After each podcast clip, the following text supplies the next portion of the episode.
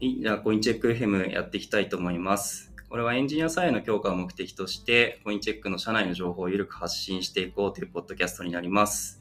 今回はえー8月1日から CTO として入っていただいた松岡さんに来ていただきましたので、松岡さんよろしくお願いします。よろしくお願いします。いやー松岡さんありがとうございます。お忙しいところ。もう、はい、飯田さんが出てほしいって言われたら僕はもう、それ以外のことはないです いっぱい喋ります。ぜひぜひよろしくお願いします。はい。では、えっ、と、そうですね。今日だいぶあの、あれなんですよね。実は久しぶりで、あの、まあ、松岡さんに入っていただいたので、まあ、これはもう取らないわけにはいかないということで、はい、今回収録させていただくことになりましたというところで、はい、じゃあ、どうしようかな。松岡さん、じゃあ、あの、簡単に自己紹介していただいてもよろしいでしょうか？はい、わかりました。えー、松岡武です。よろしくお願いします。えー現在44歳。えー一つ前には、そのレクターという、えー技術組織とか技術経営のコンサルティングの会社を、えー6年ほど営んでいました。でその前は、え1個 B2B の SARS の CTO をやり、えーうんその前ちょっと1年ほどニートがあり、そそして、その前、ミクシーの CTO とか、えー一エンジニアとかを経験しております。一番最初のキャリアは、キャリアは Yahoo でしたね。でそうですね、えー趣味、趣味とかよく聞かれるんですけれども、私、あの、釣りとあの鉄砲打ちでして、はいあの、はい。冬になると、えー、キジ、カモ、ハトを追いかけて、あの、あちこちにいるような人間でございこっち側の話をしだすとね、ちょっと長くなり、そして、そっちもだいぶ興味ありますけどね。はい、全く関係ない話なんで、あれですけれども、えそんな人間でございます。よろしくお願いします。はい、ありがとうございます。いやーちょっとこの趣味の方の話も広げたら、それだけで、ポッドキャスト何回分か取れそうな 感じですよね、きっと。まあ、やはり、エンジニア、僕の世代のエンジニアというのは、大体その、まあ、若干のその、こう、火の、まあ、火の照らないところを生きてきた、何でしょう、オタクな人間が多いものでございまして、私もそういう人間ですから、はい。そういう話をね、こう振られると、大変な早口で、相手のリアクションを気にせず、まあ、20分はいけてしまうので、はいちょっとそれは、ははいいはいおやめになった方がよろしいんじゃないかなと。わかりました。じゃあちょっとまたそれはあれですね、別会で、はい、取らせていただくとして、そうですよね。まあ今までの、あれですよね、なんか今、あの、コインチェックの社内にいる人とも結構その今までのキャリアで接点が多かったんですよね。まあ、ニールさんとか、あと、江藤さんとかも、あれですよね、あの、コインチェック FM 初回取ったりしてたんですけど、江藤さんもミクシー、ヤフーとか一緒でしだったんですよね、確か。そうですね、江藤さんという、えー CRE チームはい。の、えーリーダーさん、今やってくださってますけれども、えー江藤さんとは2004年頃の、えー、ヤフーで、ヤフー不動産とか、なんかそういうサービスを一緒に作るチームメンバーの時代がありまして、江藤さんは非常に、何でしょう、ちゃんとした社会人の方といいますか、大人で、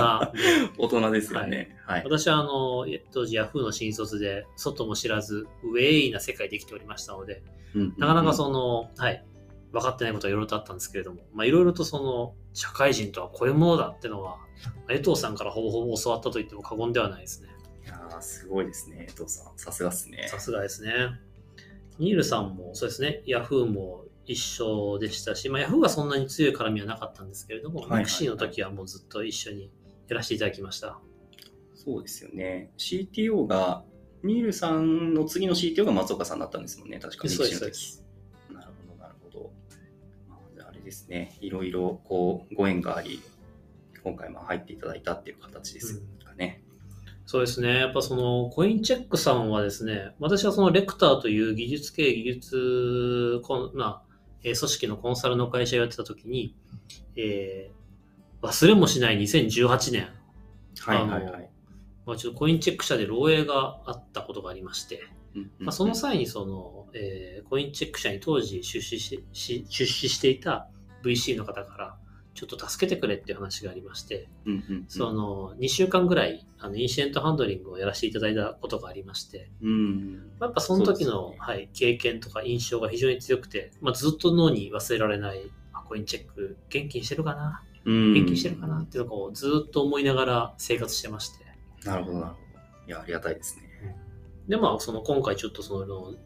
まあ、自分の会社を一旦その離れて、何かその一つの会社にフルコミットしたいっていう気持ちになりまして、うん。いろんな会社さん、その40ぐらいいろんな会社さんお話伺ったんですけれども、んなにですか？はい。うんやっぱその中で、こう、ひときわ輝いていると言いますか、うん。これ、はいいな、いけるな、面白そうだな、うんうんうん、その、会社も成長しそうだし、うん。うんまあ、業界ももちろん成長しそうだし、うんうんうん。そして社内にはいろいろと、うんみたいなものがいっぱいあり、なるほどと。うんこれは大変僕は楽しく全力で脳みそと、はい。のそうですね、脳みそをフル回転できそうだなっていう感じを受けまして、ああ、なるほど、なるほど。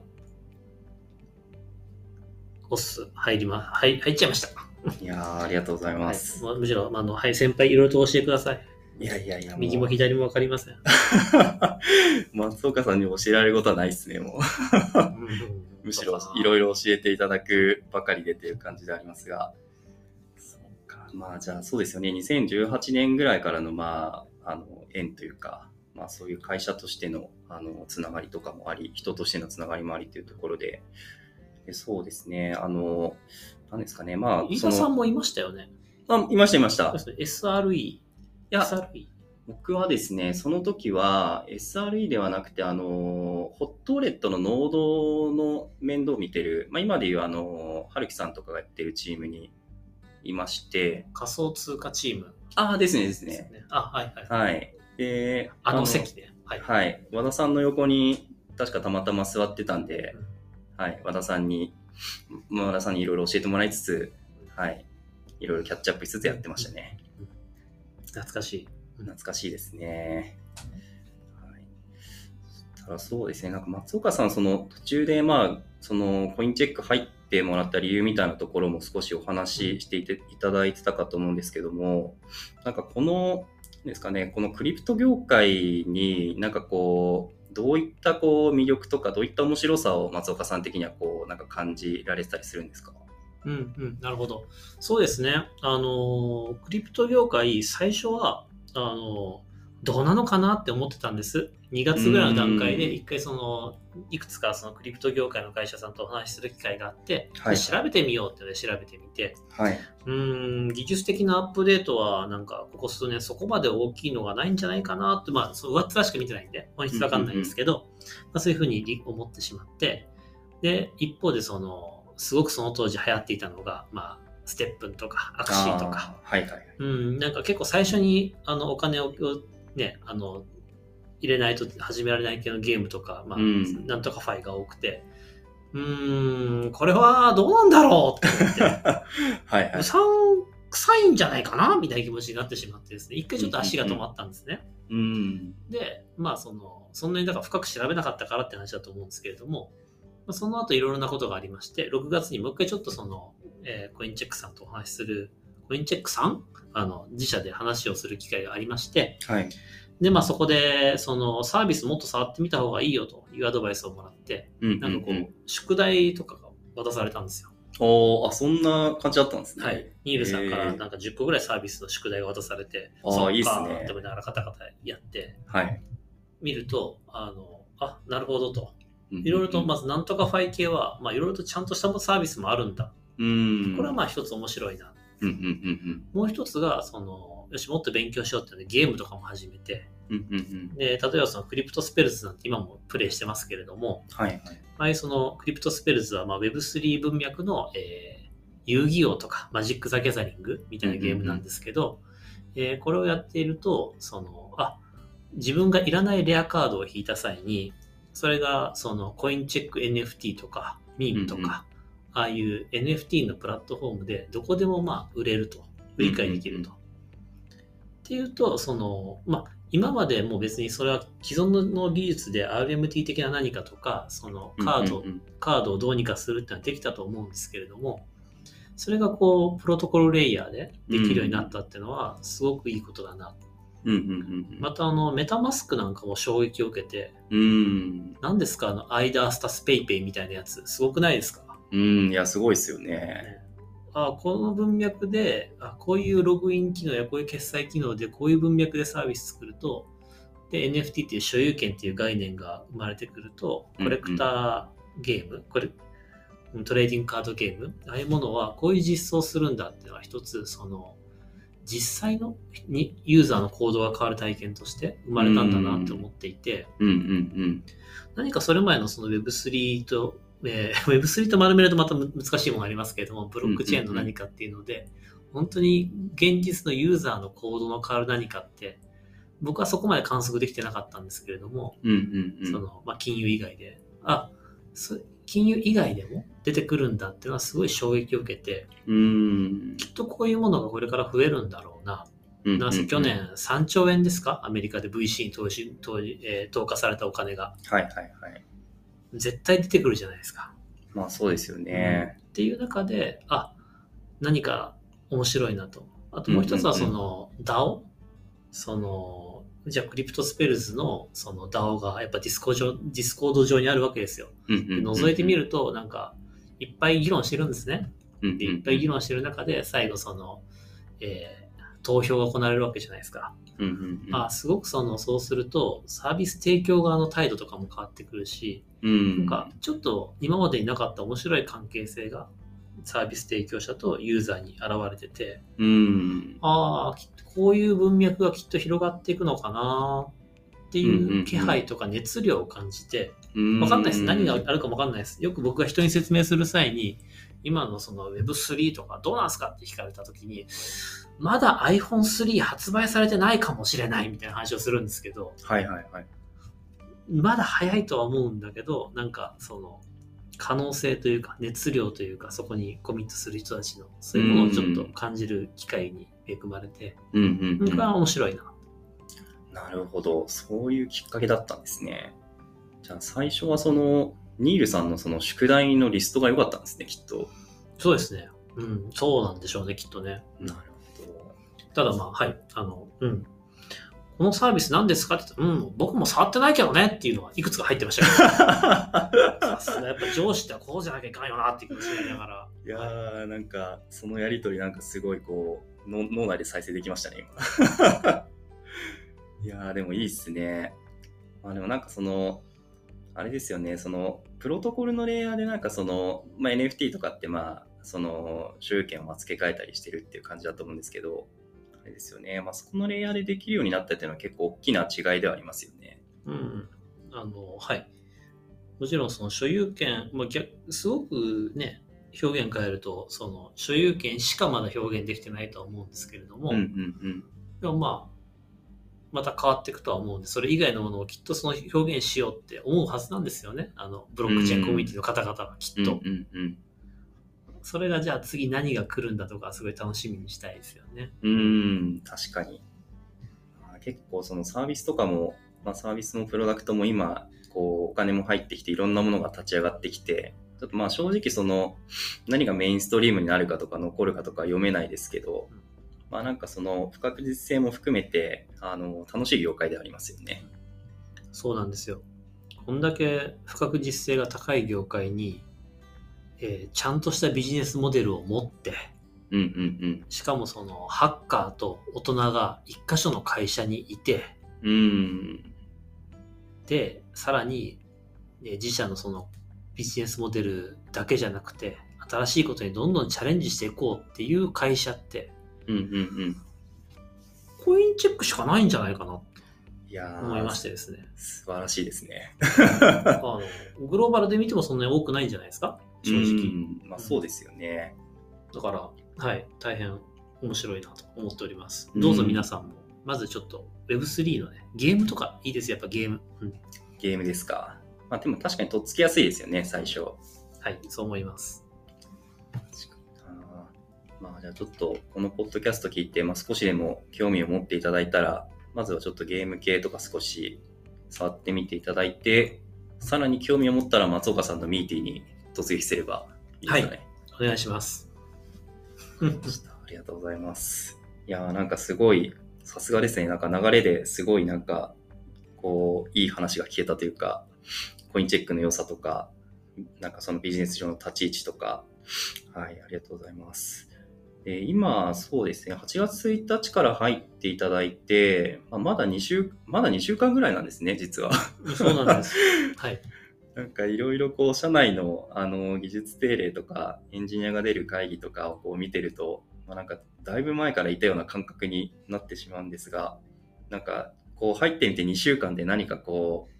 う、なんて言うんでしょう、印象とかって何かあったりしますか？うちの会社に対して。ああ、その、結構これ、外から見えてる姿と、うんうんあの多分違う、あれ、外から予想されてる姿と違うんじゃないかなって思うこととしては、はい。えーコインチェック、2018年にあの寄せていただいた時のコインチェックのカルチャーは、あそのまま残ってるんだっていうのはまず一つあの驚きでした。おー、なるほど。マネックス社にその、まあ、買収されて、そのちゃんとガバナンスをしっかりしようってやって、で金融庁からも OK もらってサービス再開してっていう、まあ、この数年間だったと思っています。でそこからいろんな新規事業とかもやってっていう中で、なんかそのコントロールが厳しくなったりとかうんしてらっしゃるのかなって思っていたら、うん、なんか全くそういう感じも受けず、非常に高い透明性のある社風を維持されていて、うん。これは松本さんなんかに聞くとね、あの、コインチェックを買って会社を見られたタイミングで、このカルチャーをそのままにした方がいいみたいなお話があったそうですね。なるほど、なるほど。でも、それはなんかすごい、だから結構ハッカー文化といいますか、あのエンジニアの人が自由闊達にお話しされてますし、うんうんうん。その、うん、この前、はい、出させていただいた技術定例。技術定例っていうカルチャーがあるんですよ。これちょっと飯田さん、技術定例って何ですか？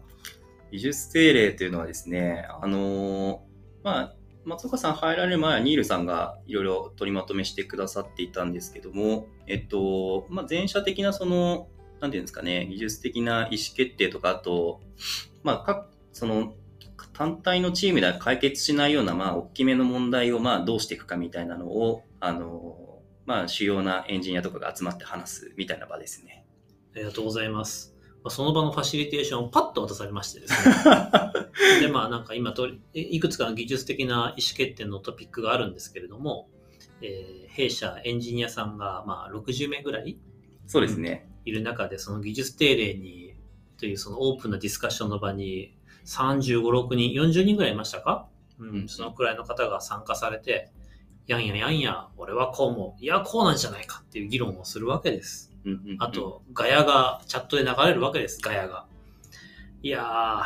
ー、楽しいですね、ああいうのはね。いやー、そうですね。まあでも、あれをいきなり振られてまとめられるのもすごいですけどね。まとまってはないと思うんですけどね。うん、まあ、あのちょ、っとすごいなと思いました。録画を見てて。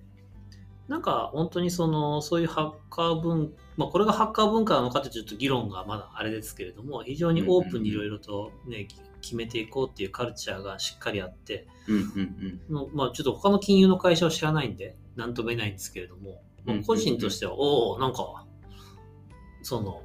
金融ちょっと硬いイメージあるじゃないですか。うん。まあそうですよね。確かに。とか、もうコントロールとかマネジメントとか、ガバナンスみたいな。はいはいはい。なんかそうでもないというか、まあ、その要素もありながら、ちゃんとそのハッカー文化も両方あるのがすごい面白いなっていうのが一つの印象ですね。ああ、なるほどなるほど。もう一つはやっぱその金融系の人って、まあ、僕の人生ちょっと振り返って、なかなかその悪の強い、あの、はい、ややこしいスーツが多いんですかったんですけど、僕の人生を振り返るとですよ。はいはい。はいあの、そうですね、コインチェックにいるあのスーツの人、大変あの人間的にちゃんとしてると言いますか、うん。ちゃんと会話ができるというか、インターフェースも柔らかいし、なんか一緒に仕事してて、はい、あの、あ、仕事一緒にできる、楽しい、会話できるっていうのがすごい良かったですね。ああ、それは良かったです。うん、この商売はやっぱりその両方できなきゃいけないと思ってるんです。その、やっぱブロックチェーン周りの刻々と変わったりえー変わっていく技術に追追従しながら、うんうんうん。ワンミスでね、すごくその、いまだに漏洩とか起きてます、あちこち起きてますけど、ああいうのと守りながら、一方でその、そうするとやっぱ消費者保護が非常に大事ですから、うんうんうん。あの、関係省庁さんであったり、うん。また関係団体に対してもちゃんとその、向き合っていかなきゃいけない。うんうんうん。その、ハッカーがウェイでもダメだし、スーツがガチでもダメで、両方とものバランスが非常に大事なうん商売だと思っていて、なるほどなるほど。まあ、それが十分にできる会社だなっていうふうに思ってます。うん。いや、なるなんかその、まあ松岡さんがあの、まあ、タイムズか、まあ、何かで、そのスラックでオープンな場で、その、今のそのハッカーと、まあ、ハッカーとスーツのその文化が、こう、うまく共存できるみたいな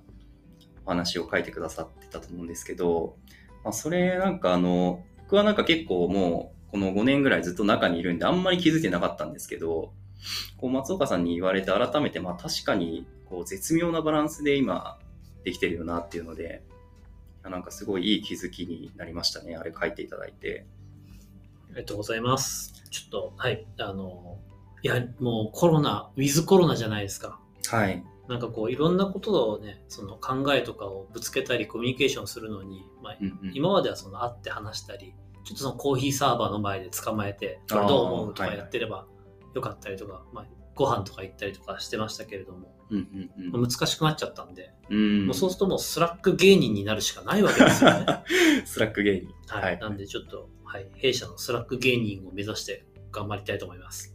いやーでも松岡さんのそのスラック、スラック芸人ぶりはもうすごいですよね。なんか結構夜にまとめてこう長文で自分の考えをアウトプットしてくださってて、なんかそれとか次の日に見ると、